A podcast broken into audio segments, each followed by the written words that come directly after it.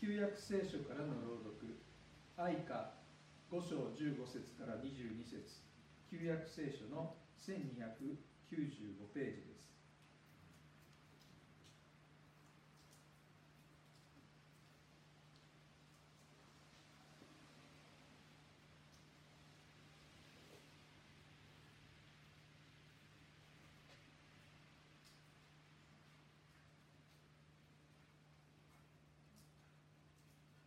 私たちの心は楽しむことを忘れ踊りは物嘆きに変わった。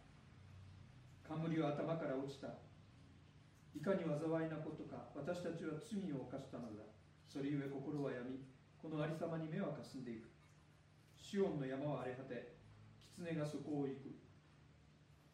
主よあなたは常しえにいまし世に続く御座にいます方。なぜいつまでも私たちを忘れ果てしなく見捨てておかれるのですか。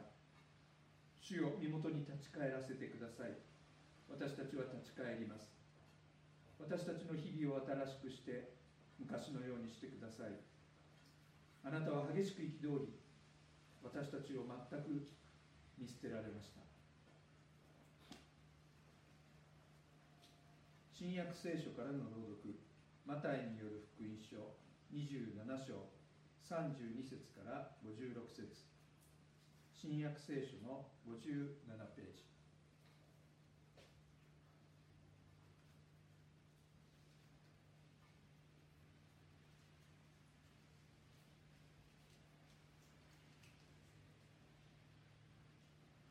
兵士たちは出ていくとシモンという名前のキレネ人に出会ったのでイエスの十字架を無理に担がせた。そしてゴルゴタというところ。すなわちサレ神戸の場所に着くと苦いものを混ぜたブドウ酒を飲ませようとしたがイエスは舐めただけで飲もうとされなかった。彼らはイエスを十字架につけるとくじを引いてその服を分け合いそこに座って見張りをしていた。イエスの頭の上にはこれはユダヤ人の王イエスであると書いた罪状書きを掲げた。折からイエスと一緒に2人の強盗が1人は右にもう1人は左に十字架につけられていた。そこを通りかかった人々は頭を振りながらイエスを罵っていった。神殿を打ち倒し3日で建てる者神の子なら自分を救ってみろ。そして十字架から降りてこ同じように祭司長たちも立法学者たちや長老たちと一緒にイエスを侮辱していった。他人は救ったのに自分は救えない。イスラエルの王だ。今すぐ十字架から降りるがいい。そうすれば信じてやろう。神に頼っているが神の御心ならば今すぐ救ってもらえ。私は神の子だ。と言っていたのだから。一緒に十字架につけられた強盗たちも同じようにイエスを罵さて昼の12時に全地は暗くなりそれが3時まで続いた。3時ごろイエスは大声で叫ばれた。エリエリデマ・サバクタニこれは我が神我が神なぜ私を見捨てになったのですか？という意味である。そこに居合わせた人々のうちにはこれを聞いてこの人はエリアを呼んでいるという者もいた。そのうちの一人がすぐに走り寄り海面を取って水ぶどう酒を含ませ足の棒につけてイエスに飲ませようとした。他の人々は待てエリアが彼を救いに来るかどうか見ていると言った。しかしイエスは再び大声で叫び息を引き取られた。その時神殿の垂れ幕が上から下まで真っ二つに裂け地震が起こり岩が裂け墓が開いて眠りについていた多くの聖なる者たちの体が生き返ったそしてイエスの復活の後墓から出てきて聖なる都に入り多くの人々に現れた百人隊長や一緒にイエスの見張りをしていた人たちは地震やいろいろな出来事を見て非常に恐れ本当にこの人は神の子だったと言った。またそこでは大勢の婦人たちが遠くから見守っていた。この婦人たちはガリラヤからイエスに従ってきて世話をしていた人々である。その中にはマグダラのマリアヤコブとヨセフの母マリアゼブダイの子らの母ライ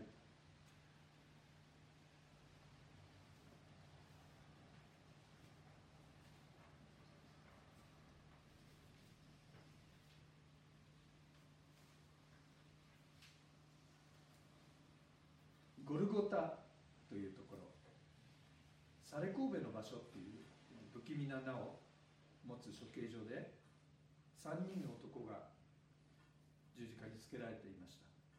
両脇の2人は強盗でした。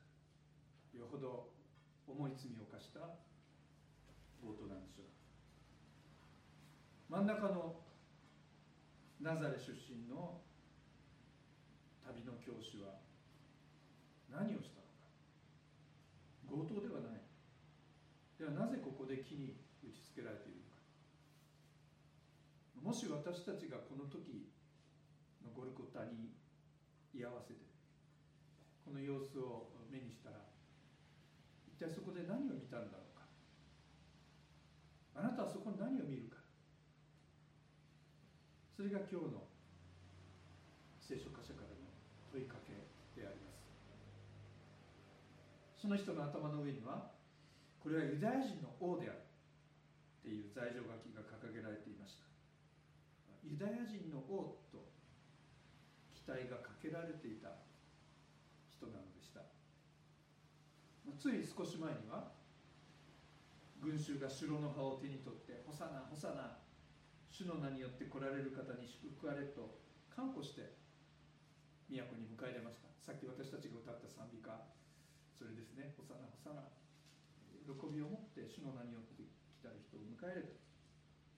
群衆の期待はぐんぐん高まっていきました。それは再市長とか長老といった宗教指導者の不安をものすごくかきたてるものでありました。だけど状況は一変します。再市長たち長老たちは十二弟子の一人ユダを買収して手引きをさせて真夜中にイエスを逮捕して夜中の真夜中の裁判っていう、まあ、これもとても、えー、おかしなことをしてですね神を冒涜したという理由で死刑判決を下します、まあ、そうなると急に人々は強気になり態度が変わり唾を吐きかけたり拳で殴ったりある者は平手で顔を打って誰が殴ったのか当ててみろ。なじったりしました。当時ユダヤはローマ帝国の植民地にされていましたから自分たちの裁判では死刑を執行できないので総督ローマからの総督ピラトのもとにイエスを連れて行きます。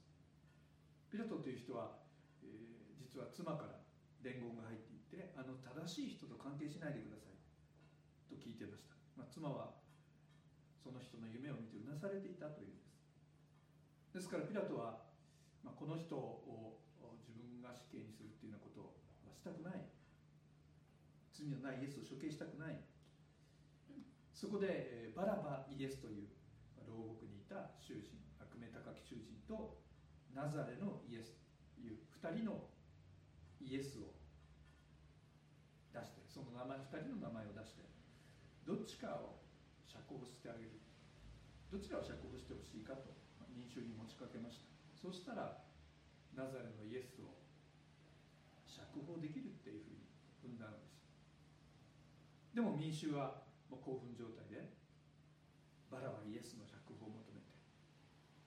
じゃあナザレのイエスはどうするかというと十字架につけろ十字架につけろ。激しく叫ぶ。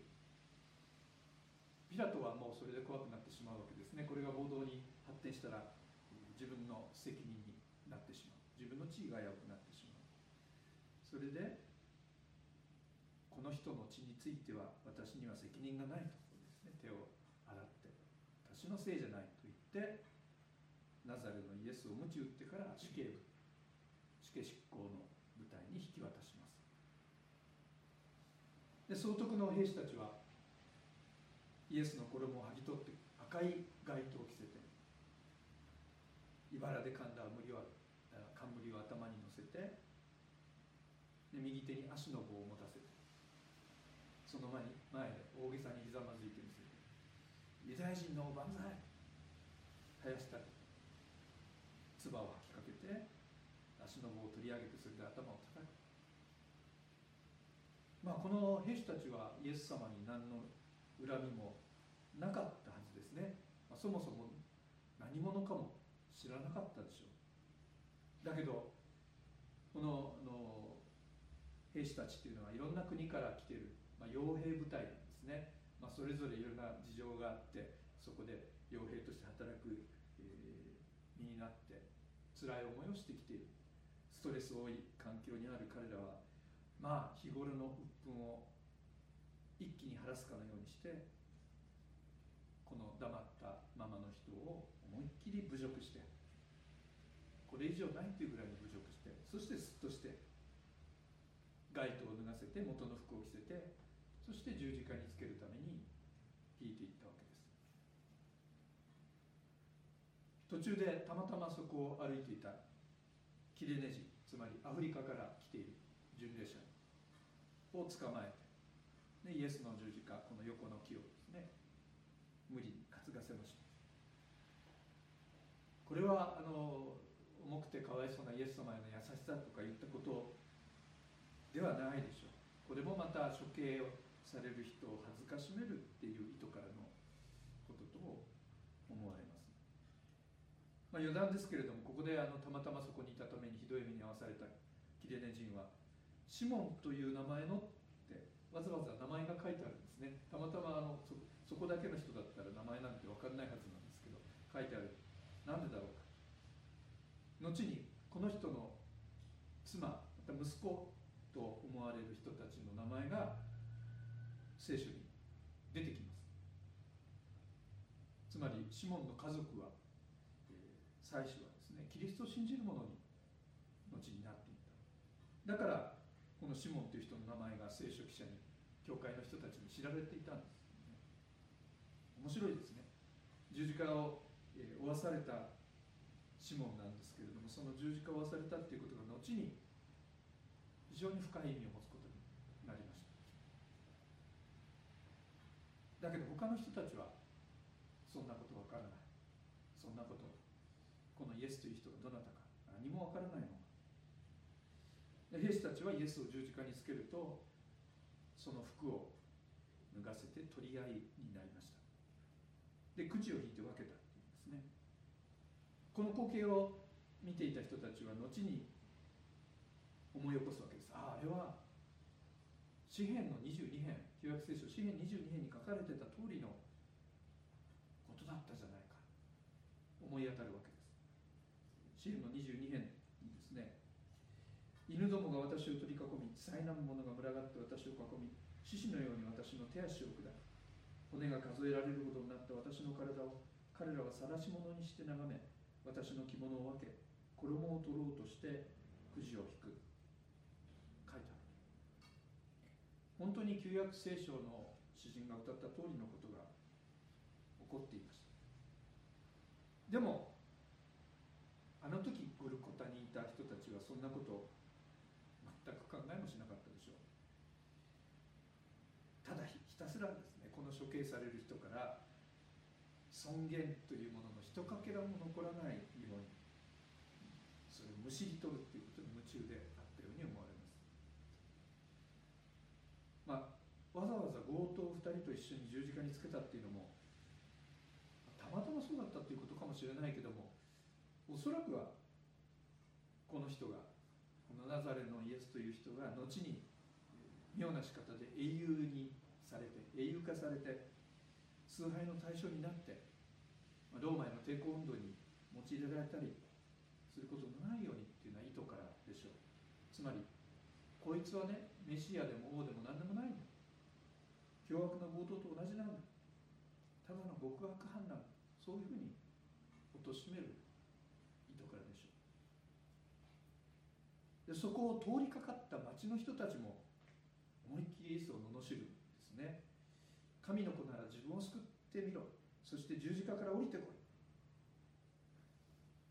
祭司長とか立法学者とか長老っていうお偉い人たちも同じです。彼らは普段非常に仲の悪い敵対関係にある人たちですけれどもこの時は声を合わせて他人は救ったのに自分は救えない。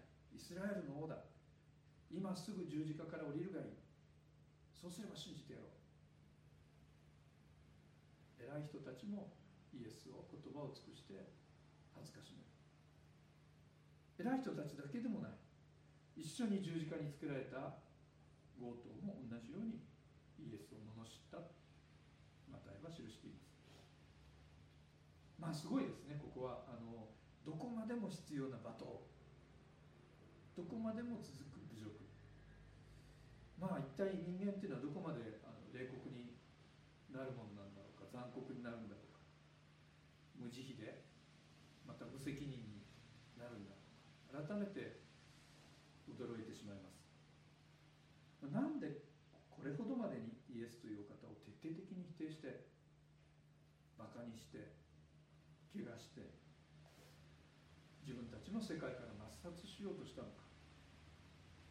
なんか人間のうちにある何かが何かこうどす黒いものがここで表されているように思います。普段はそんなこと見えないでしょう。きれい事言って形は作ろうって。普段は見せないようにしてる人が多いんだけれども実は内側に隠れている。何かがここで一気にこう漏れ出しているような印象を受けます。ゴルコタの十字架につけられているイエス様を見るとき実は私たちはそこにこう映し出されてくる。自分自身の姿を見るのではないでしょうか見たくなくても見なくてはならないものをそこで示されるのではないでしょうか。徹底的に見捨てられたイエス様の姿はこの私を裸にする。イエス様自身はこの間何も口を開いていません。ずっと黙ったままでした。何をされても何を言われても黙ってそれを受けていました。先ほどお読みしました今日の私たちに与えられている朗読箇所の中でイエス様の口から出た言葉はどれか見るとたった一言だけですね。エリエリレマサバクタニ。我が神我が神なぜ私を見捨てになったのですか。これだけです。マルコによる福音書ではこの言葉このアラム語の言葉をエロイエロイレマサバクタニって記してあるので皆さん今ちょっとあれこれちょっと違うなって思われたかもしれません。マタイの福音書はこれを、まあ、よりヘブライ語に近い形にして記しているっていうことのようです。そこに居合わせた人たちがあの居合わせた人があの人はエリアを呼んでる言ってますよね、まあ、エリアを呼んでるんじゃないかと思ったってことから考えると、まあ、エリとエリアでね。エリエリと呼んだのではないかってマタイも判断した可能性がありますともかくイエス様は何で私を見捨てたんですか？神様に訴えたその言葉だけがここに残ってるということです。大変衝撃的な発言ですよね。後の信仰者たちは後の教会はイエス様のこの叫び叫びをですね、まあ、本当は聞きたくないような言葉だけれどもそれはもう耳に残って離れない。そして大いにこの言葉のことで悩むことになります。なんでイエス様そんなことをおっしゃったのか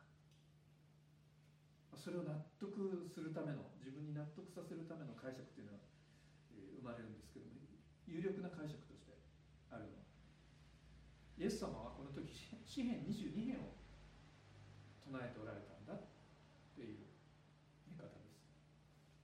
詩篇の22編は私の神私の神よなぜ私を見捨てになるのか。なぜ私を遠く離れ救おうとせずうめきも言葉も聞いてくださらないのかっていう訴えから始まる詩です。苦しんでいる人が。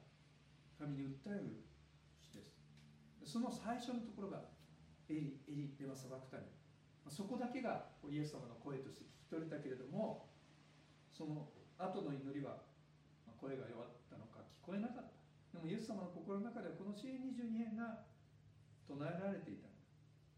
だとするとこの詩というのは嘆きから始まるんですけれども主なる神への信頼に変わって確信に変わって感謝に変わってそして最後力強い賛美で結ばれる。そのことが分かる。イエス様はあの時神に見捨てられてたって悲嘆に暮れておられたんじゃなくてあの苦しみの中でも変わらない神様への感謝と賛美を捧げておられたんだ。あれ詩篇22編なんだ。22編は最後までいかなきゃその人は分からない、まあ、これはかなりの指示を得てきた読み方です。まあそういうふうに考えるとちょっとほっとしますね。私たちあの少しほっとすることができる。あやっぱりイエス様は最後まで変わらず父なる神への信仰を貫かれた。あのひどい暴力と侮辱の中にあっても勝利への神の勝利の確信というのは揺るがなかったんだそう読むことができますけどもでもどうんでしょうね。そういうまあいわばきれいな解釈で安心してしまうともしかしたらあの時イエス様が経験されていたことの真の重さ重大さから遠ざかってしまうということはないだろうか。シエスが叫ばれたこと我が神我が神なんで私を見捨てられたんですか？叫んだ。これを、まあ、かけねなしに受け止める必要があるんじゃないだろうか。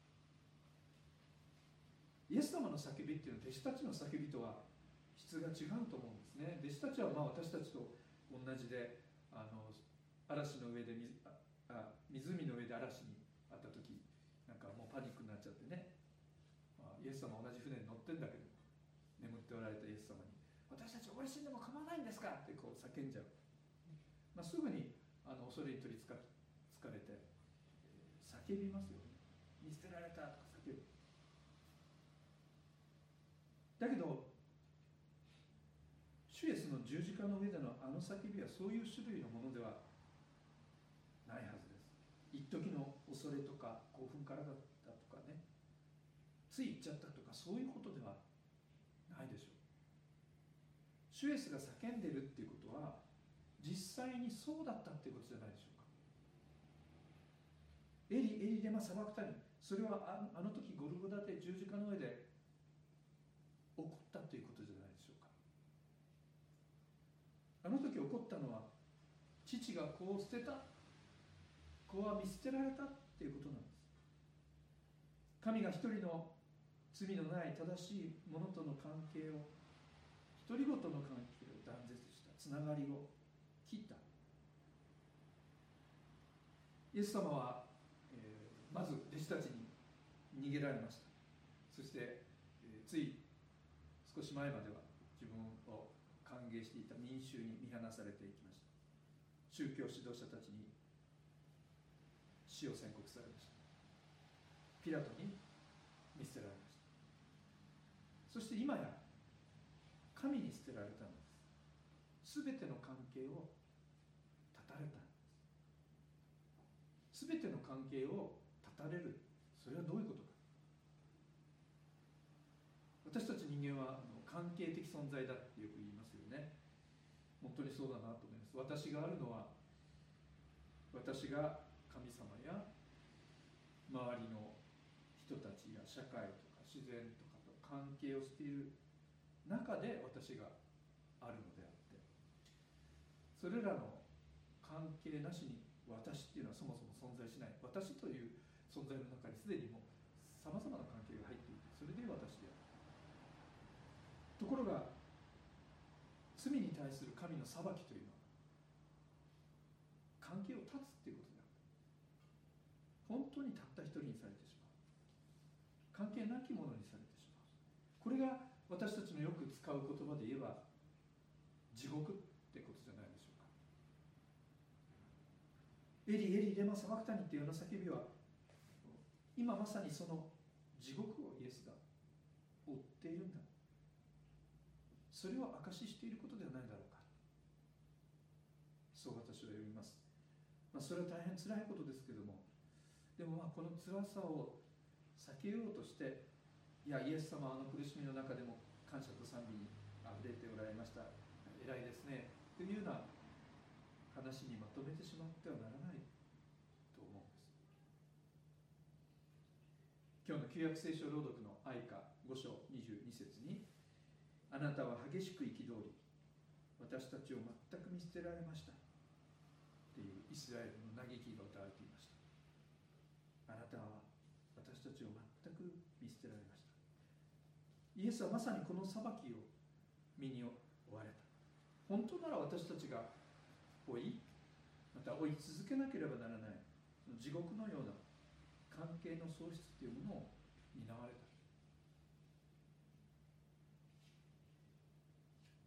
イエス様はその後もう一度大声で叫び息を引き取られたと記されています。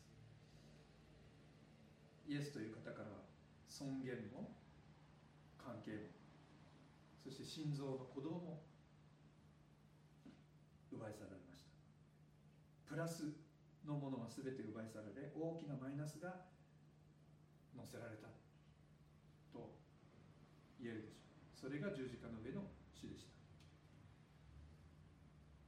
た。でこの徹底的な喪失とまるでこう引き換えであるかのように何かがこの世界に起こる。神殿の垂れ幕が上から下まで真っ二つに裂けたって書いてあります。でマタイ福音書はですねマルコとは異なってさらにその先にいろんな表現があって岩が裂け墓が開いて眠りについていた多くの聖なる者たちの体が生き返ったっていうまあ終末的なビジョンを先取りして含めたような描写を加えていますけれども。ここで福音書記者が言いたいのはつまり世界に新しいことが起こり始めたっていうことです。そこを押さえたいと思います。神様は御子イエス・キリストの死見捨てられて完全に関係絆を断たれたその死によって関係なしには生きることのできない人間に新しい世界を開いてくださった。神と人とを隔てている神殿の幕がありますね。正常と非正常を隔てているその幕が真っ二つに裂けた神と人との道が開かれた本当なら見捨てられる。それで終わりのはずの。この私のために。あのゴルコタの十字架が鏡のように映し出した、まあ、本当に残酷で。無責任で無情な。この私のために。神殿の幕が。引き破られた。一番近いところに一連のこと全てを見ていた人がいますね。百人隊長。処刑執行部隊の隊長さん。そしてそのお供の人たちがそこで言いました。本当にこの人は神の子だった。あなたはゴルコタで何を見るかって最初に言いましたけれどもそこにいたローマの百人隊長は本当にこの人は神の子だった。ということを見ました先週の、えー、火曜日に私あの知り合いの方が入ってですね出出合唱団ハインリッシュツ合唱団東京っていうところがあの合唱してる、えー、ヘルツオーゲンベルクっていう人の「受難」という対局の、まあ、日本初演だそうなんですけどもそれを聞く機会がありました。でこれとっても素晴らしかったんですね、えー、ヘルツオゲンベルそれはヨハネによる福音書に沿った受難の曲なんです。ヨハネの福音書っていうのはマタイ、マルコ、ルカとはまた随分異なる十字架を描いてますね。とても力強く能動的に十字架にこう登っていく進んでいくイエスの姿を証言しています。そのヨハネ福音書では最後イエス様は成し遂げられた。って言って息を引き取られますね。成し遂げられた。どうなんでしょう？成し遂げられたって言って息を引き取られたってヨハネの福音書を描くけれどもこのマタイの福音書福音書では最後の言葉は見捨てられた。なぜ私を見捨てるんですか？っていう絶叫。これ矛盾してるんでしょうか？全く違うこと書いてあるんだ。そうではないと思います。エリエリレマサバクタニと叫ぶところまで全て失ったイエス。見捨てられた。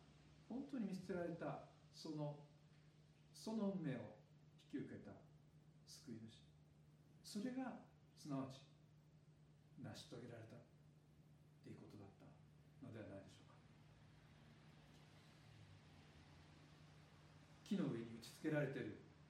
あの方に心ない言葉。他人は救ったのに自分は救えない王様か。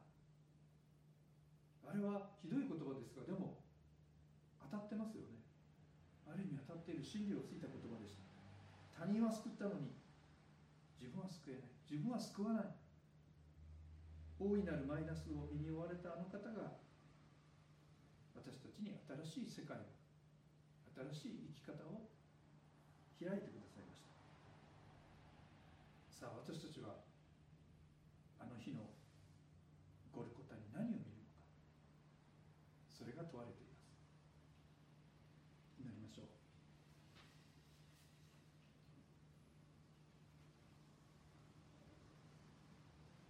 主イエスはエリエリレマサバクタに大声で叫びそして息を引き取られました。神様は私たちはこの出来事のうちに何を見ることができるでしょうか？